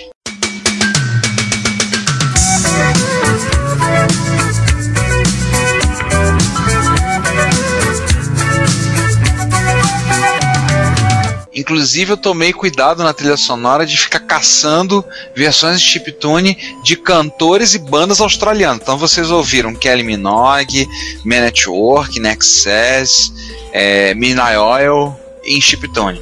Deu um certo trabalho, mas ficou legal. Então, começamos pela parte A com o nosso nosso chapa, nosso Chegas, né? Nosso chapa, o Sérgio Vladivostok, comentando computadores retro-aborígenes. Mas cadê os MSX nessa Terra-média? Aí o Giovanni integra, em- continua falando que tá cansado de falar de MSX. A gente cansou de É. falar de MSX, chega de MSX, não mora MSX. Isso não é o 1 de abril, não, tá? O... Aí ele, sei. Aí o, o Hernandes inteirou dizendo que foram devorados pelo demônio da Tasmânia. E o Fernando Boagro falando interessante o mundo, interessante o mundo da retrocomputaria lá na Austrália. Observação: barulho de rádio no meio da noite pode ser sinal de problema. Vi- Vide Silent Hill. Eu não joguei Silent Hill, então não sei. E na parte B temos dois comentários. Comentários do Rui, Aquaviva, diz: Ultimamente, uma das grandes alegrias que tenho é baixar e ouvir o Reto Computaria. Puxa vida. O podcast aborda assuntos que estimulam fortemente minha curiosidade e me fazem lembrar com muito carinho de uma época onde a computação era uma grande aventura. Deixo os problemas de lado e mergulho nesse universo que tanto me fascinou no passado e continua fascinando. Acompanho o podcast desde 2010, desde que vocês publicaram o episódio zero, e posso afirmar com toda a propriedade que ele sempre foi excelente e fica cada vez melhor. Um grande abraço. Ah, não tem nem o que falar, só dizer obrigado. A gente agradece. Seguindo aí, o nosso, seguindo aí o nosso adivinhem sem quem, Sérgio Vladivostok, comentando a respeito da- das diversões do, do mundo australiano, né? Primeira coisa é o meu DS100, o tamanho dos capacitores, ele ficou assustado, coitado. E fala que deve ficar aberto por conta da ventilação. Eu não sei, Sérgio, a gente não conseguiu encontrar muita foto dessa máquina S100 original da- do povo da, da pré-microbi, né? Ele gostou da citação do 68 mil. Acho que o teclado é, é coisa de louco mesmo. Ainda nem aprendeu a utilizar o direito. Ele lê o manual, caceta. Não comprou com o manual. Lá, tá em japonês aí. O problema é nosso. Aliás, o. Pra quem interessar, procura na Retrocomputaria. Tem um, um vídeo do David Jones, do EVblog, desmantelando um X68K. Quer dizer, ele, Ele ele começa, ele começa a desmontar, ele pausa porque ele não consegue. Pausa a gravação pra seguir adiante. Senão o vídeo ia ter com uma hora de uma hora de processo, né? Pois é. O conversor RGB VGA deles é, é o, é, é o que eu falei, é o GBS 28200 com uma plaquinha que não é bem assim o segredo do produto, né? A plaquinha é um conversor de, de RGB digital para analógico. Se você procurar qualquer documentação de Spectrum, você vai encontrar o circuito. São basicamente, acho que são quatro resistores que você usa nessa brincadeira. Sobre a Microbina, que é uma empresa exemplar, não deixou a, a velharia morrer, assim, eles resolveram manter manter a memória da empresa, né? Tem muito. Não tem muito que se envergonhar. se Isso, foi, foi o histórico do que eles começaram a fazer. Os kits dos caras são bem interessantes, tanto o, o que eles vendem de coisa nova, né, os kits de, de FPGA, como o kit dos computadores clássicos. Por enquanto, só o do Microbi. Se você assistir o vídeo, você vai, você vai até mudar um pouco de, de opinião, tá certo. Mais se você quiser é, descobrir co- como é complicado montar manualmente o seu próprio teclado, soldar cada teclinha. E o brigar com o Azagal. Boa briga. Aliás, quem é Azagal? Alguém me ajuda, eu não entendi a referência. Eu também não tô lembrando que a gente foi citar o, o, o senhor. do- Ah, tá. Entendi por quê. O Azagal é lá do Jovem Nerd, o, o Dave Pazos. Ele fala que no jogo de War ele vai ser o imperador da Oceania. Ah, De tá. Esse é é o, é o imperador da Oceania. Pra mim, Azagal mesmo, eu vou lembrar do personagem do, do Silmarillion. Da onde, aliás, o Dave Pazos tirou o apelido. Ah, Mas é sim. por conta, por conta disso. Eu não sei porque, confesso, eu abandonei o Nerdcast já faz um bom tempo. Enquanto eu vou tentar descobrir o que é sumarelho, também que eu não sei o que que é, tá? É, o Robson, Retro Hits 134, né? E lembrando, nós, nós tocamos é, o- a trilha sonora de Flying Shark e Twin Cobra para X68000. Cortesia Né? do nosso ouvinte, nosso amigo Emiliano Fraga, que mandou esse áudio pra gente, pra, pra usarmos no Retro Hits. Se vocês tiverem alguma coisa que seja interessante, agradecemos. Puderem colaborar com a gente, agradecemos. O Robson comenta que tá aí algo que ele não sabia. Que havia porte do, abre aspas, infernal e viciante, fecha aspas, Flying Shark para algum sistema doméstico. Infelizmente, o porte foi feito para uma máquina para lá de inacessível, ao menos nessa época. Natural, ele só saiu oficialmente no Japão. Ah. né? Ele comenta que passou muita raiva com esse jogo, que na época era um clássico dos, dos arcades, e manda um abraço para toda a equipe. Nós agradecemos. Na verdade, o, só pra citar aqui, o Flying Shark, ele saiu pra. É, na, na falta do João, né? Deixa eu fazer um cover de João aqui. O Flying Shark ele saiu pra. Ele saiu pra Amiga, se não for a memória. Infelizmente, é uma, um porte da versão do Atari ST. Isso explica muita coisa. É, isso. Não, e saiu como Sky Shark Ui! na América do Norte. É aquela coisa famosa, não vamos entender o, o que eles chamam desse jeito, mas eles chamam desse jeito. Mas assim, saiu pra Amiga, saiu pra Atari ST, Commodore 64, saiu pra DOS também, deve dar medo. Pra Spectrum, pra quem gosta de, de uma vida monocromática, quer dizer, em preto e amarelo. Eu já vou citar esse, esse, esse, esse caso aqui. Ah, em César, quem desenvolveu foi a Toaplan. Tua plan. All your base I belong to us. Ó, For Great Justice. Ah, também saiu São- pra DOS, né? Aqueles famosos na série é, Funtime Arcade da Titan pra DOS. Em CGA? CGA também. Bosta, que bosta, hein? Pois é. Ah, também saiu pra Town, saiu pra É, Ricardo, Nintendo. só lembrando, a gente já postou que não é tão. CGA não é tão ruim assim. É você que não tá usando vídeo composto. Ah, tá. Me lembrado. Né, entendeu? Esse pessoal que faz o podcast não lembra do que a gente posta no podcast, é um problema. É, é, um verdade, é verdade. né? Minha- Na verdade, na é verdade, ruim, é você que não tem vídeo composto. Na verdade, era uma, era uma, era uma gambiarra, né, que os caras utilizavam para esse tipo de brincadeira. E é interessante a ideia. É usar color artifacting. Isso aí todo computador usou na época. Mais um, menos um. né? Mas enfim, é, essa discussão rolou lá no, no, no post e, e não vamos voltar lá não. Até porque É. de repente a gente fala dela lá na frente. E para fechar aqui o Retro Hits, nosso amigo, ele mesmo, Sérgio Vladivostok, É o Pinguim Armada, né? É o pinguim armado, o pinguim segurando uma maçã. Ainda é um pouco, é, ainda é um pouco inacessível, Robson. A não ser que você se arrisque a comprar um X38 mil, capenga, mas não recomendo. Vai passar mais raiva do que o jogo. X1000 é uma máquina muito interessante, mas sei lá, a- pra mim que não sou entusiasta dela, eu já falei, repito, diz, quando eu apanho de um, de um entusiasta, pra mim que não sou entusiasta do X8000, eu acho uma máquina com uma relação custo-benefício muito ruim. Eu não sou entusiasta do X68000 como máquina, então pra mim, assim, eu não teria um. É. Por conta dessas dores de cabeça toda que eu ouço o pessoal falando. Não, era uma rádio muito sofisticado para a época, até para hoje em dia, né? Se você for pegar a arquitetura da máquina, você vai ver que ela, ela, ela é bem mais, ela é bem complicada, ela é bem complexa. Ela tá, às vezes ela te faz lembrar muito mais o em- a- o nível de, de componente de, um, de, uma, de uma máquina de arcade, ou de um, de um videogame, de um console, mas mesmo assim ele ainda é mais, mais complexo ainda, tão complexo quanto. Né? Você tem modos de vídeo que só funcionam em certa, com certo, certas frequências de vídeo, porque está atrelado a um chip específico do conjunto e por aí vai. É. Entre outras coisas. É, era, era uma máquina, assim, quase barroca nesse sentido, né? De que tinha muito detalhe, né? Uma máquina que você, sei lá, nesse ponto, o FM Towns era mais simples, você ia lá, plugava e embora. Uma coisa, dependendo, você ia plugar modo de vídeo, não sei o que lá, saída de vídeo, né? Estava um estado diferente. É, o pessoal fala do Towns, eu ouço muita gente falando, ah, o Towns você pega, queima, o grande problema do Towns é o gravador de DVD, é o, grava- o leitor de CD dele, proprietário, coisa esquisita. Se estiver funcionando, você queima um CD na velocidade que é necessária, bota lá da boot e vai jogar, vai usar. Hum, ao menos pra mim, que sou um, um- um mero curioso nessa situação, eu sempre pessoal falando que era muito mais interessante. Pra mim, eu acho mais interessante. Não tô dizendo que não é uma máquina ruim, pelo contrário, ela é fantástica. Mas pra mim, eu acho que eu vou ter que repetir isso em verso e prosa e, e lavrar isso em pedra para poder passar pros, pros, pros entusiastas, né? Que vivem reclamando comigo quando eu tô falando mal. Eu não tô falando mal, eu só acho que pra mim não vale a pena.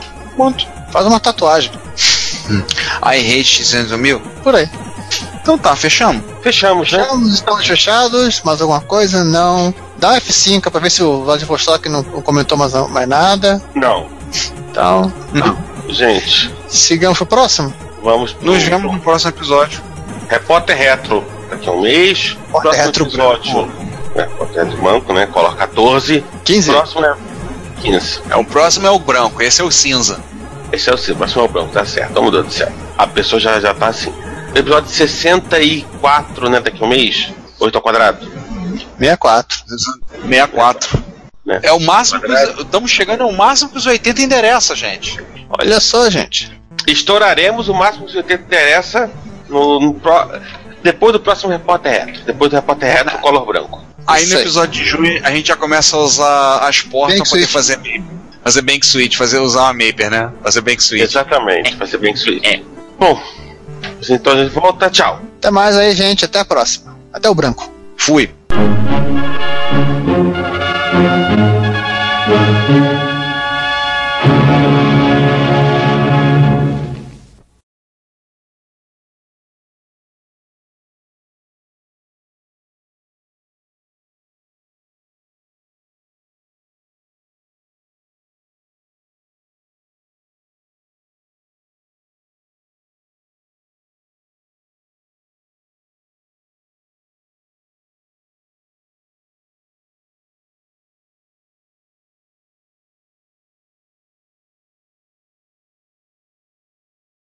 É, Giovanni, tá aí? Tô aqui.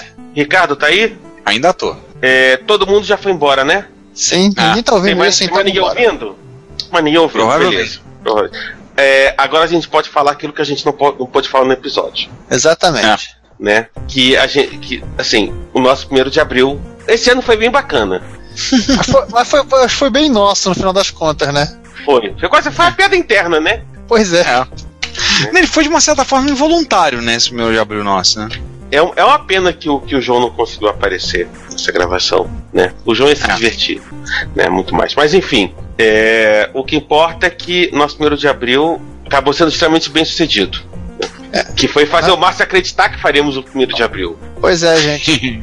Vou tentando explicar rapidamente, aconteceu o seguinte: a gente tinha planejado fazer um tipo, um primeiro, uma brincadeira de primeiro de abril, como fizemos nos outros anos, mas todo mundo acabou ficando meio enrolado com seus próprios afazores, afazeres, não afazores. E, por último, decidimos que deixa pra lá, talvez façamos algo melhor em 2017, né? E seguimos a vida adiante e com a programação de publicações em geral, sem interrupção. Porém, é, Ricardo, o que aconteceu? Pois é, o, o- Não, alguém fala porque eu não lembro a história. Só aconteceu uma no Facebook, eu não tava envolvido. Eu não tenho Facebook, pô. Você conta a história. Não, quem. Não foi no Facebook, foi no grupo do Zap Zap lá. Ah, é verdade, foi no grupo do WhatsApp. Foi o nosso amigo, Papa, Papa primeiro e único da Igreja da Santa Complicação, Márcio Lima de Carvalho. Márcio Complicado Lima de Carvalho. Pois é, ele acreditou e, e ficou passando que nós íamos fazer um primeiro de abril. Então o nosso primeiro de abril foi fazer ele acreditar que nós íamos fazer um primeiro de abril. Ele ficou pregando ele Pregou, pregando. divulgou, contou pra todo mundo que estávamos planejando, preparando e implementando, e soltaríamos, de- obviamente, dia 1 de abril, um Mega Ultra Uber 1 de abril. Porém, nada aconteceu. Nada aconteceu. Ou seja, o nosso primeiro de abril foi fazer o Márcio acreditar que íamos fazer um primeiro de abril. E, mais, que- e quem mais acreditou com ele, junto com ele, né? Alguém tá acreditando no que o Márcio fala? Aí não sabemos. Ah, tá, só pra saber. A nível de, a nível de curiosidade, alguém está levando tão a sério assim? Duvido. Levanta uma plaquinha, avise, mo mostrem-se. Coitado do Márcio. A gente fala assim dele, a gente desce a lenha no Márcio, mas coitado do Márcio. É um cara legal, Cara, gosto dele. É complicado. Nunca foi preso por. É, é, coitado do Márcio. É, é um cara legal, gosto muito dele. Ele nunca foi preso à toa. É, agora, a ge- agora a gente pode. Todo mundo já desligou, ninguém ouviu mesmo, a gente pode desligar. Tudo bem, agora a gente pode encerrar, encerrar oficialmente. né? Já, pelo, pelo menos tornamos público que não teve brincadeira de 1 de abril, pelo menos não intencional. Não consciente. Acabamos fazendo sem querer. Né? Pois é. E acabou sendo mais divertido ainda. Cara, as piadas internas são bem divertidas. Agora acabou, pode parar de, a, a gravação. E até mais. Até mais. Inter. Para encerrar aqui, Já é. Se você quer enviar um comentário, crítica construtiva, elogio ou colaborar com as erratas deste episódio, não hesite, faça. Você pode falar conosco através do Twitter, no usuário retrocomputaria, pelo e-mail retrocomputaria.gmail.com ou colocando comentários no post desse episódio em www.retrocomputaria.com.br. Lembre-se sempre do que dizemos. Seu comentário é o nosso salário. Muito obrigado e nos vemos no próximo podcast. Thank you.